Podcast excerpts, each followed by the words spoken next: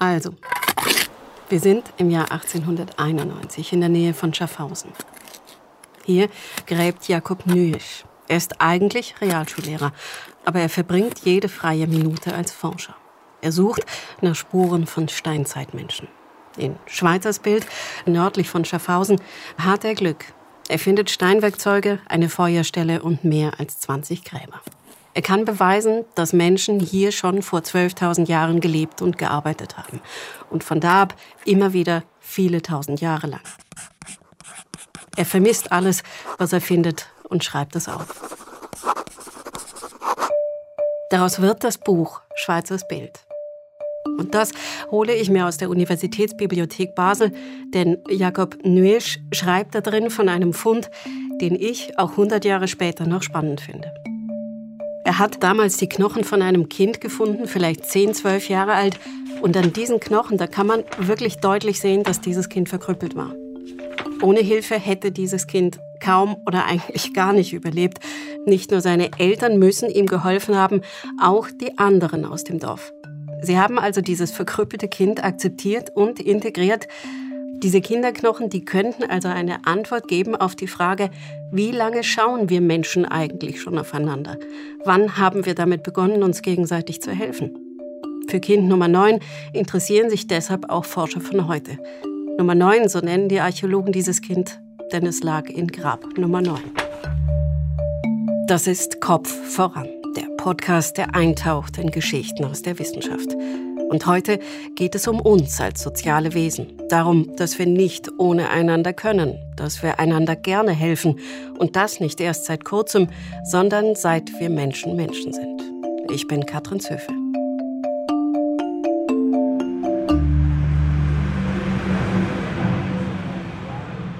Schweizers Bild heute ist nicht gerade das, was man gemütlich nennen würde. Die Parallelstraße zur A4 führt hier durch und die Lastwagen, die aus Schaffhausen Richtung Norden wollen, kommen auch hier durch. Der Ort hat den Schaum eines Industriegebiets mit Autohaus und Tankstelle. We are in uh, the Schweizersbild, uh, archaeological site of what is left of it, uh, which is in uh, Schaffhausen. Das ist Marco Milea von der Universität Zürich. Der Italiener hat die Knochen von Kind Nummer 9 noch einmal untersucht. Und wir sind jetzt zusammen hier rausgefahren. Hier draußen am Ort, wo die Knochen 1891 gefunden wurden, ist auch er zum ersten Mal. Ich bin gerade noch dabei, den Rucksack abzustellen. Da läuft er schon los und schaut sich um. Ich glaube, er kann fast nicht anders. Er will den Ort begreifen. Getting the feeling, it's something always exciting. Wenn man sich darauf einlässt, sagt er, bekommt man schnell ein Gefühl dafür, wie die Menschen damals diesen Platz wohl erlebt haben. Having a kind of instant feeling of what they were seeing also. Ich schaue mich dann auch um und merke, der Mann hat recht. Wenn ich nach rechts schaue, okay, dann sehe ich die Straße. Aber drehe ich der Straße den Rücken zu, dann sehe ich einen riesengroßen Kalkfelsen, vielleicht 15 Meter hoch. Und wenn ich näher an den Felsen rangehe, dann fühle ich mich sofort irgendwie beschützt. Der Fels hängt nämlich über, er ist dann wie ein Dach über mir. Es ist, ich kann es nicht anders sagen, ein geborgener Ort. Even if it's completely, let's say, untestable what they were possibly feeling, it is really important also to understand that context. Klar, das ist Spekulation, was die Menschen hier vor 5000 Jahren wohl gefühlt haben, sagt Marco Milea. Aber warum soll ich eigentlich meine Gefühle nicht einsetzen, um mich in meine Vorfahren hineinzuversetzen? Wir sind jetzt gerade einmal fünf Minuten hier und mir ist schon jetzt völlig klar, warum die Menschen damals ausgerechnet hierher kamen, um sich an ihre Toten zu erinnern.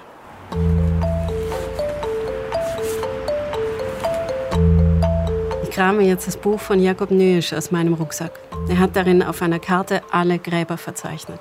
Also, wo war jetzt Nummer 9? This is the profile of the shelter itself, so seen from the top. Yeah and you have the north is mm-hmm. more or less that. So the The human remains, the Neolithic human remains, Für einen kurzen Moment denke ich, das ist eigentlich ganz schön respektlos, was wir hier machen. Einfach quer über diesen uralten Friedhof zu laufen. The number nine we are talking about was more or less uh, there. Aber Marco Milea holt mich schnell wieder zurück in die Welt der Forschergedanken. Nummer 9 Das ist für ihn vor allem ein wertvoller Bote aus der Vergangenheit.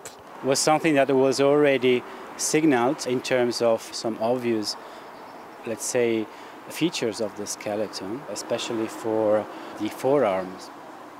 Kind Nummer 9 war anders. Das hatte ja Jakob Nürsch schon gemerkt. Die Armknochen waren kürzer und verdreht. Und das heißt, dieses Kind ist zwar relativ jung gestorben, mit zehn Jahren vielleicht, aber dass es mit seiner Behinderung überhaupt so alt wurde, zeigt eben, die anderen müssen ihm im Alltag geholfen haben.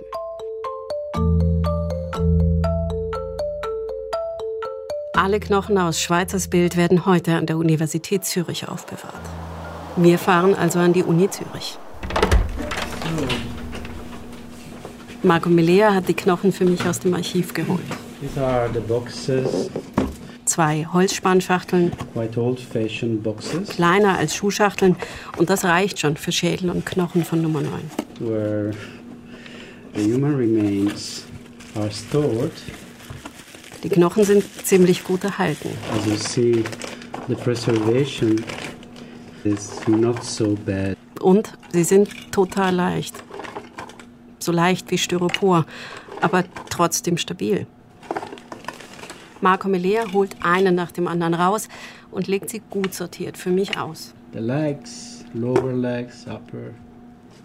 Die Beinknochen, die Füße. These are the feet. And Rippen zum Beispiel lerne ich, die sind kleiner als ein Schlüsselbein. That's a rib. This is a clavicle.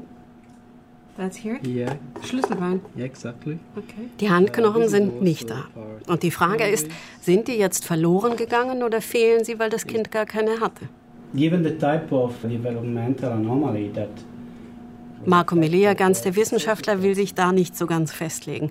Aber möglich sei es schon, dass dem Kind sogar die Hände gefehlt haben. Jetzt kramt er die Unterarmknochen aus der Schachtel. This is supposed to be ulnar radius, so the bone mhm. of the forearm. Now you can see that dass die verdreht und zu kurz sind, sehe sogar ich sofort.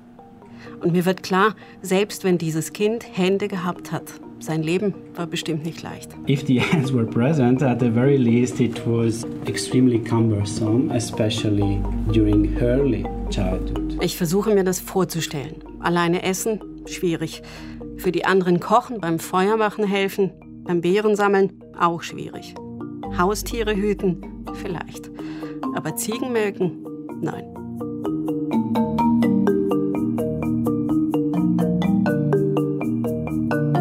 Das mit den Armknochen ist also eindeutig. Marco Melea hat aber vermutet, dass in dem Skelett noch mehr stecken könnte. Also hat er die Knochen im Computertomographen gescannt und Millimeter für Millimeter mit Knochen gesunder Kinder verglichen. Und Tatsache, Kind Nummer 9 hatte nicht nur verkrüppelte Arme, auch seine Beine waren viel zu kurz. Setzt man alle Puzzleteile zusammen, könnte es, das ist Mileas Vermutung, das Larry-Veil-Syndrom gewesen sein. Eine erbliche Krankheit, die bis heute vorkommt. Und das wäre der früheste Nachweis dieser Krankheit überhaupt. Wenn man jetzt alle Indizien zusammennimmt, dann ist klar, die anderen haben dieses Kind nicht ausgeschlossen, trotz Behinderung. Es wurde mit den anderen bestattet und nicht abseits verscharrt. Und zehn Jahre lang war es Teil der Gemeinschaft. Nummer 9, dieses Kind, das vor 5000 Jahren gelebt hat, zeigt, wir Menschen waren schon früh mitmenschlich und eben keine primitiven, unzivilisierten Zeitgenossen. Das heißt, wenn ich heute meiner Nachbarin, weil sie krank ist, beim Einkaufen helfe, dann liegt das vielleicht gar nicht daran, dass ich gut erzogen bin, sondern dieser Wunsch, freundlich zu sein und zu helfen, liegt mir in den Genen. Das gehört zu meinem Wesen. Oder, okay, jetzt wird es ein bisschen pathetisch, das Helfen ist ein Teil meines Menschseins. Man könnte jetzt sagen, das ist doch eh klar. Aber nein, Forscher waren jahrzehntelang total sicher. Früher war der Mensch barbarisch und brutal und erst heute ist er zivilisiert. Jetzt besonders viele handfeste Beweise gibt es leider noch nicht, also Knochen, die glasklar beweisen würden, dass hier einer der anderen geholfen hat. Ein Grund dafür ist, dass viele Krankheiten und Handicaps einfach keine wirklich klaren Spuren in den Knochen hinterlassen. Bei Kind Nummer 9 ist es ein Sonderfall. Die Arme sind verkrüppelt, das kann man sehen, man kann die Einschränkungen abschätzen, aber eben, sowas ist selten.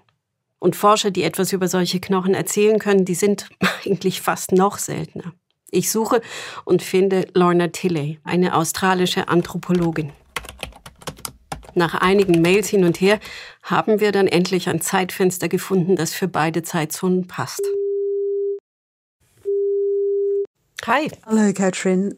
Lorna Tilley war bei einer Ausgrabung in Vietnam mit dabei, in einem kleinen Gräberfeld in der Nähe von Hanoi. Das Gräberfeld heißt Manbak und die Funde, die sind so um die 4000 Jahre alt. Dort fand Lorna Tilley das Skelett von einem jungen Mann. Looking down into the grave, what I saw als sie ihn im Grab liegen sah, da war eigentlich gleich klar, hier ist etwas anders.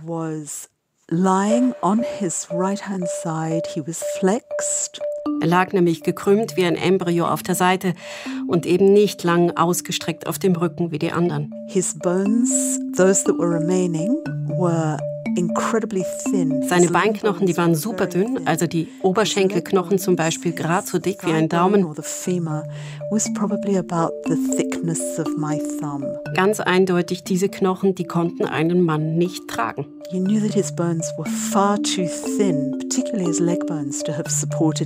Das war der erste Eindruck. Aber als Lorna Tille die Knochen aus dem Grab geholt hatte und genauer nachschauen konnte, da fand sie noch mehr. Einige seiner Wirbel, die waren miteinander verwachsen. Der Kopf hing vermutlich schief. Die Gelenke waren wahrscheinlich arthritisch. And because of his immobility, he had a very severe osteoporosis. Und dann bekam er mit der Zeit auch noch Osteoporose, weil er sich nicht bewegen konnte. Seine Knochen, die waren also auch noch zerbrechlich. Which would make his bones extremely brittle and fragile. Das war vermutlich kein schönes Leben. Und obwohl er komplett hilflos war, wurde er mindestens 20 Jahre alt. Da gibt's, wenn man beide Sachen zusammennimmt, eigentlich nichts mehr zu diskutieren. Seine Mitmenschen, die müssen ihn unterstützt haben. Und das Bild ist noch viel eindeutiger als bei Kind Nummer 9 aus Schweizers Bild. He was incapable of probably all the functions, all the activities that are involved in daily living. Der Mann, der konnte fast nichts, was zum Alltag gehört. Er konnte nicht aufstehen, der konnte sich nicht selber waschen, schon gar nicht rausgehen und Nahrung und Wasser suchen oder sich eine Hütte bauen. Das war unvorstellbar. Obviously he couldn't go out to get food and water. He would need to be sheltered. Es war eigentlich nur Zufall, dass Leuna Tille ausgerechnet diesen jungen, stark behinderten Mann gefunden hat. Aber es passte perfekt zu dem, was ihr eigentlich die ganze Zeit schon durch den Kopf gegangen war. Schon als Studentin hat sie es überhaupt nicht gemocht, wie die Professoren über unsere frühmenschlichen Vorfahren geredet haben. People were so willing to accept that violence is the norm. Es hat sie wütend gemacht, dass alle einfach gesagt haben, Gewalt sei die Norm, sei das Normale. Denn sie findet, This doesn't make sense. diese Vorstellung macht überhaupt keinen Sinn. Tja, und dann hat sie sich in den Kopf gesetzt, die herrschende Lehre aus den Angeln zu heben. Die hat sich durch alte Studien gewühlt und dachte sich, was, wenn dieser junge Mann aus Manbak kein Einzelfall war, sondern eben ein Beispiel von vielen, also eher die Regel als die Ausnahme. Und sie wollte unter all den alten Knochen, die andere schon ausgegraben hatten, noch mehr Hinweise finden. Und sie hat gefunden, was sie suchte. Zum Beispiel ein 5.000 bis 6.000 Jahre altes Skelett aus Russland. Es gehörte einem Mann mit gelähmtem Arm. Oder Romito II, das Skelett eines Zwergwüchsigen. Das ist sogar um die 11.500 Jahre alt aus dem heutigen Kalabrien in Italien. Er war ausgewachsen, gerade einmal 1,10 Meter groß und die Arme und die Füße, die waren verkrüppelt. Das Leben dieser Menschen war oft hart, das weiß man. Die waren noch nicht sesshaft, die waren ständig unterwegs, um zu jagen, Fallen zu stellen und Früchte zu sammeln. Und Romito II, der konnte bestenfalls bei den Wanderungen mithalten aber jagen eher nicht. The bones show us that people have survived either following very serious injury or while suffering serious pathology. Lorna Tilly ist sich total sicher. Die Knochen unserer Vorfahren zeigen, Menschen haben ernste Unfälle und Erkrankungen überlebt. Und das ging nur mit Hilfe. We can rewrite das heißt, sagt sie, unser Konzept, was eine Gesellschaft vor Tausenden von Jahren ausgemacht hat, das können wir gerade umschreiben. Wir reden so viel davon, wie brutal wir Menschen sind, aber wir haben uns schon immer auch umeinander gekümmert. Fassen wir nochmal zusammen. Klar, es gibt die uralten Schädel mit einem Loch drin, wo ganz klar ist, hier hat einer tödlich zugeschlagen. Gewalt gehört zu uns, das ist gar keine Frage. Aber, und das ist das Neue, auch das Fürsorglichsein gehört zu uns, von Beginn an. Marco Milea erzählt mir von einem Schädel aus Georgien, aus Dmanisi.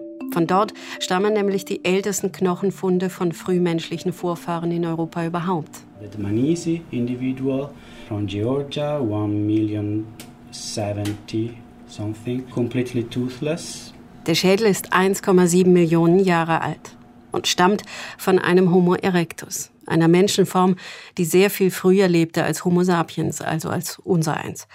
Die Kiefer dieses Schädels sind zahnlos. Nicht, weil die Zähne irgendwann nach seinem Tod rausgefallen sind. Nein, der Kiefer ist komplett verheilt, also muss dieser Frühmensch ziemlich lang ohne Zähne gelebt haben. Er hat überlebt, ohne kauen zu können. Which basically made the use of hard food or uh, chewing completely impossible. So only soft food. Es ist schwer vorstellbar, dass das ohne Hilfe ging. Homo erectus kannte zwar einfache Steinwerkzeuge, aber dass er in irgendeiner Form kochen konnte, Fleisch garen oder einen Brei kochen für jemand ohne Zähne, das ist praktisch ausgeschlossen. Also frage ich mich, haben seine Artgenossen für ihn das Essen vorgekaut oder ihn gefüttert? Mir gefällt der Gedanke, dass wir Menschen und sogar unsere Vorläufer schon immer auch nett waren, dass die Fürsorge uns in den Genen liegt und nicht mühsam antrainiert werden muss. Aber Marco Milea, der bleibt ganz skeptischer Wissenschaftler. There is always now the question, but was this an isolated case or is something that represents a broader pattern, a broader shared behavior? Er sagt ganz nüchtern, man muss sich immer fragen, ob man einen Einzelfall vor sich hat oder ob das, was man vor sich hat, was darüber aussagt, wie die Gruppe funktioniert hat. Even if it's really difficult on the basis of available of data for situation predating the first farming community. Es ist ein bisschen wie mit der Frage, wann der Mensch angefangen hat, Kunst zu machen. Ziemlich lang waren sich Forscher und Forscherinnen nämlich sicher, dass die frühen Menschen sowas wie Kunst überhaupt nicht gekannt haben. Und dann, so die letzten ein, zwei Jahrzehnte, fanden sie Flöten aus Knochen und winzige geschnitzte Wildpferde und Mammuts aus Mammutelfenbein und Höhlenzeichnungen. Und die ältesten dieser Funde, die sind um die 40.000 Jahre alt, also wirklich alt. Damit war die These, unserer Vorfahren waren primitiv und brutal schon mächtig angekratzt. Und jetzt, jetzt bekommt diese These, also dass unsere Vorfahren primitiv und brutal waren, noch mehr Kratzer. Und der Gedanke, der gefällt mir.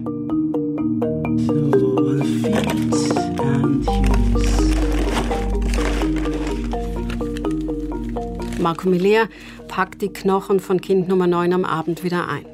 Diese Knochen, die ein Realschullehrer vor mehr als 100 Jahren ausgegraben hat und die heute helfen, alte, verstaubte Thesen über den Haufen zu werfen.